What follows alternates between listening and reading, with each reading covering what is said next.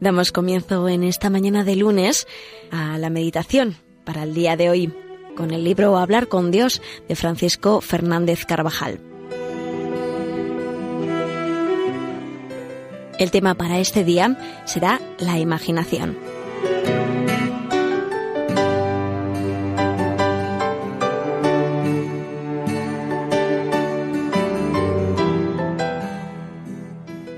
El Evangelio de la Misa nos relata el diálogo entrañable de aquella noche entre Jesús y Nicodemo. Este hombre se siente removido por la predicación y por los milagros del Maestro y experimenta la necesidad de saber más. Muestra con Jesús gran delicadeza. Rabí, Maestro mío, así le llama. Nicodemo le pregunta por su misión, quizá todavía con la duda de si es un profeta más o si es el Mesías. Sabemos, le dice, que has venido de parte de Dios como maestro, pues nadie puede hacer los prodigios que tú haces si Dios no está con él. Y el Señor le responde de una manera insospechada. Nicodemo le pregunta por su misión y Jesús le revela una verdad asombrosa. Es preciso nacer de nuevo.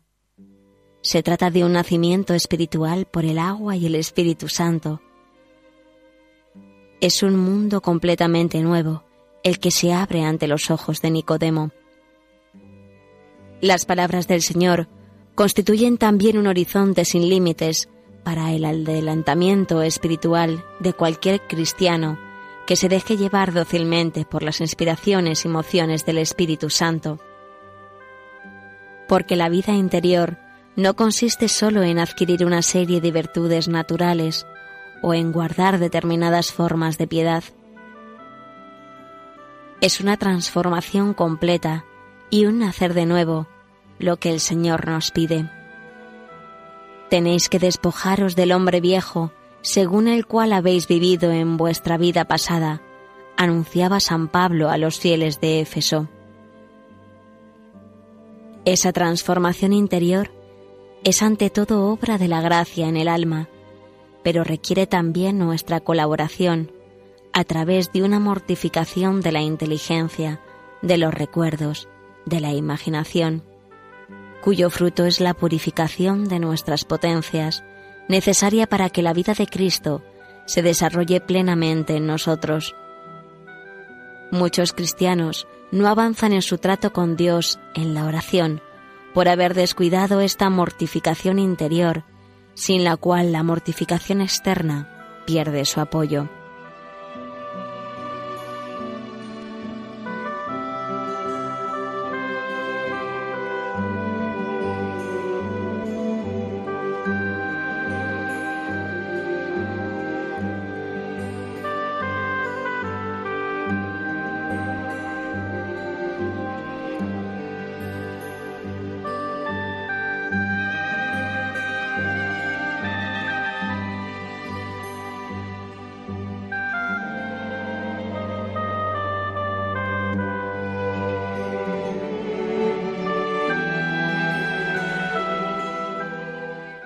La imaginación es indudablemente una facultad muy útil, porque el alma, que está unida al cuerpo, no puede pensar sin imágenes. El Señor hablaba a la gente por medio de parábolas, expresando en imágenes las verdades más profundas, y hemos visto que también sigue este camino en la conversión con Nicodemo. Del mismo modo, la imaginación puede ser una gran ayuda en la vida interior, para la contemplación de la vida del Señor, de los misterios del rosario. Pero para que sea provechosa y útil, la imaginación ha de ir dirigida por la recta razón, esclarecida por la fe. De lo contrario, podría convertirse, como se la ha llamado, en la loca de la casa. Nos separa de la consideración de las cosas divinas y nos arrastra hacia las cosas vanas, insustanciales, fantásticas y aún prohibidas. En el mejor de los casos, nos lleva al ensueño, de donde nace el sentimentalismo tan opuesto a la verdadera piedad.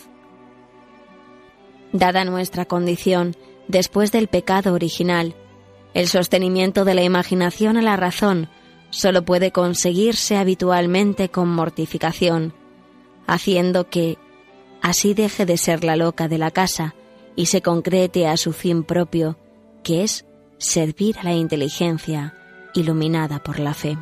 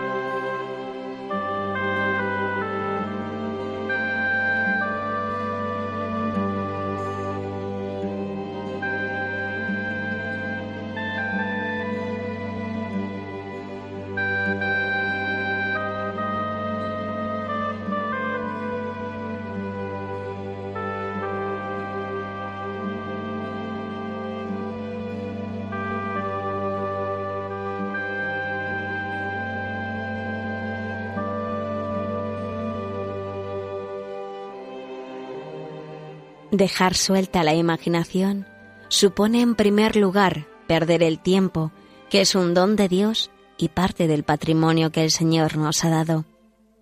Aleja de ti esos pensamientos inútiles que por lo menos te hacen perder el tiempo, nos aconseja el autor de Camino. Además, la imaginación perdida así en sueños fantásticos y estériles es un campo abandonado para que en él aparezca un buen número de tentaciones voluntarias que convierten los pensamientos inútiles en verdadera ocasión de pecado.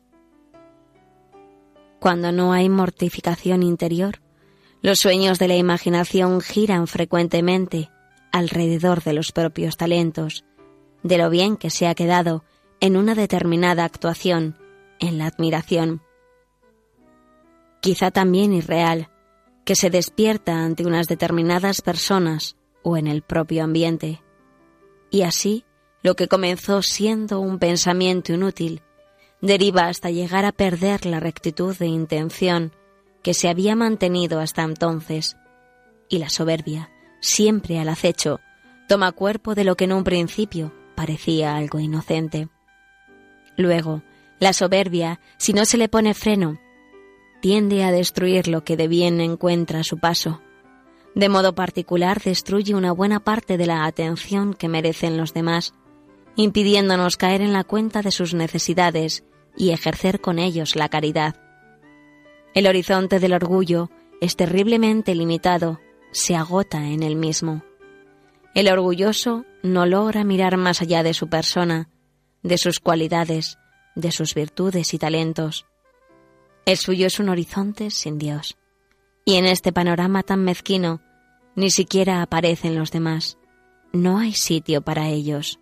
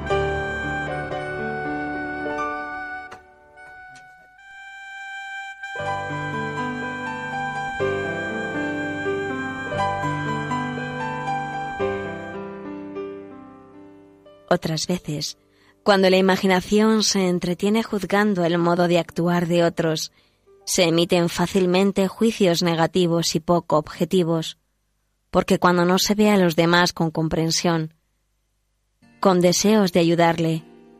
Se tiene de ellos una visión injustamente parcial. Cuando se examina a alguien sin la caridad de la comprensión, se juzga con frialdad su conducta, sin tener en cuenta los motivos que haya podido tener esa persona para actuar, o se le atribuye gratuitamente, sin fundamento, lo malo o lo menos bueno. Solo Dios penetra en las cosas ocultas, lee la verdad de los corazones, da el verdadero valor a todas las circunstancias. Por ligereza culpable, estos pensamientos inútiles llevan al juicio temerario que nace de un corazón poco recto, en el que falta la presencia de Dios. La mortificación interior en los pensamientos inútiles hubiera evitado esa falta interna de caridad que alejaba de Dios y de los demás. La causa de tantos juicios temerarios es el considerarlos como cosa de poca importancia, y no obstante, si se trata de materia grave, se pueden cometer pecados graves. Frecuentemente, si no estamos atentos para contar con los pensamientos inútiles y ofrecer al Señor esa mortificación, la imaginación rodará alrededor de uno mismo, creando situaciones ficticias, poco o nada compatibles con la vocación cristiana de un Hijo de Dios que ha de tener su corazón puesto en él. Estos pensamientos enfrían el corazón, alejan de Dios y luego se hace más costoso ese clima de diálogo con el Señor en medio de nuestras ocupaciones. Examinemos hoy en nuestra oración cómo llevamos esa mortificación interior que tanto ayuda a mantener la presencia del Señor en nuestra vida y que evita tantos inconvenientes, tentaciones y pecados.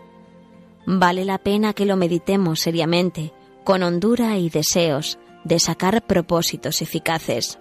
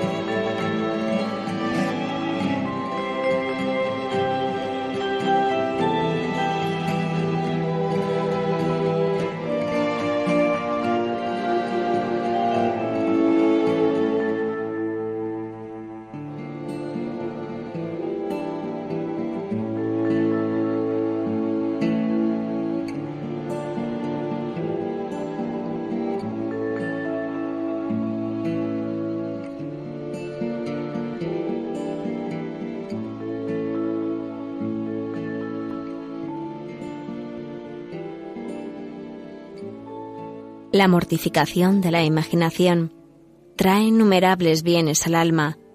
No es tarea puramente negativa, no está en la frontera del pecado, sino en el terreno de la presencia de Dios, del amor. En primer lugar, purifica el alma y la dispone para vivir mejor la presencia de Dios.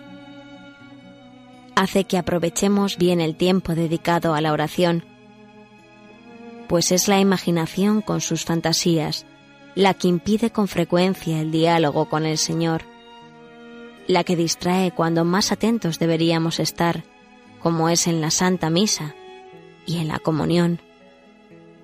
La mortificación de la imaginación nos permite aprovechar mejor el tiempo en el trabajo, haciéndolo a conciencia, santificándolo. En el terreno de la caridad, nos facilita estar pendientes de los demás en lugar de estar ensimismados, metidos en ensueños. Por otra parte, la imaginación purificada mediante una constante mortificación, desechando a tiempo los pensamientos inútiles, debe ocupar un lugar importante en la vida interior, en el trato con Dios. Nos ayuda a meditar las escenas del Evangelio, acompañando a Jesús en sus años de Nazaret junto a José y a María. En su vida pública, seguido de los apóstoles. De modo particular, nos presentará una gran ayuda para contemplar frecuentemente la pasión de nuestro Señor Jesucristo y los misterios del Santo Rosario. Mezclaos con frecuencia entre los personajes del Nuevo Testamento, así lo aconseja Monseñor Escriba de Balaguer. Saboread aquellas escenas conmovedoras en las que el Maestro actúa con gestos divinos y humanos, o relata con giros humanos y divinos la historia sublime del perdón, la de su amor ininterrumpido por sus hijos. Esos trasuntos del cielo se renuevan también ahora en la perenidad actual del Evangelio.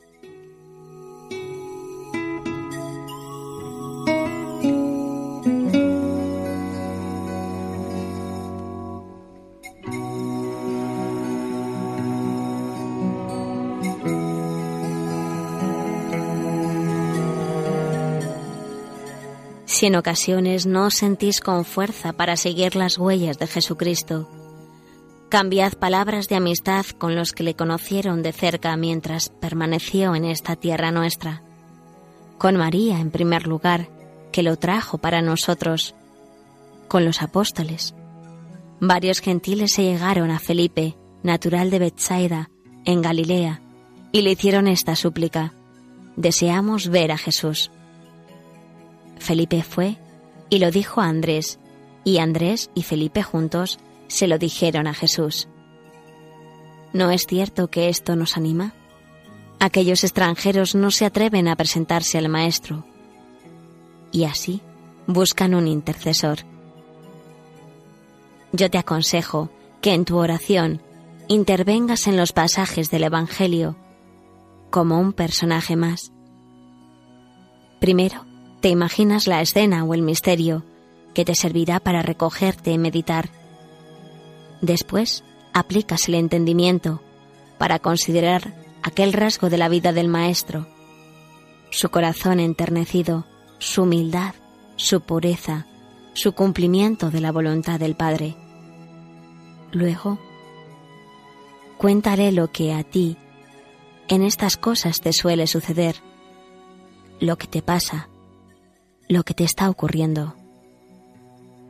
Permanece atento, porque quizá Él querrá indicarte algo y surgirán esas mociones interiores, ese caer en la cuenta. Así, imitaremos a la Santísima Virgen, que guardaba todas estas cosas, los sucesos de la vida del Señor, y las meditaba en su corazón.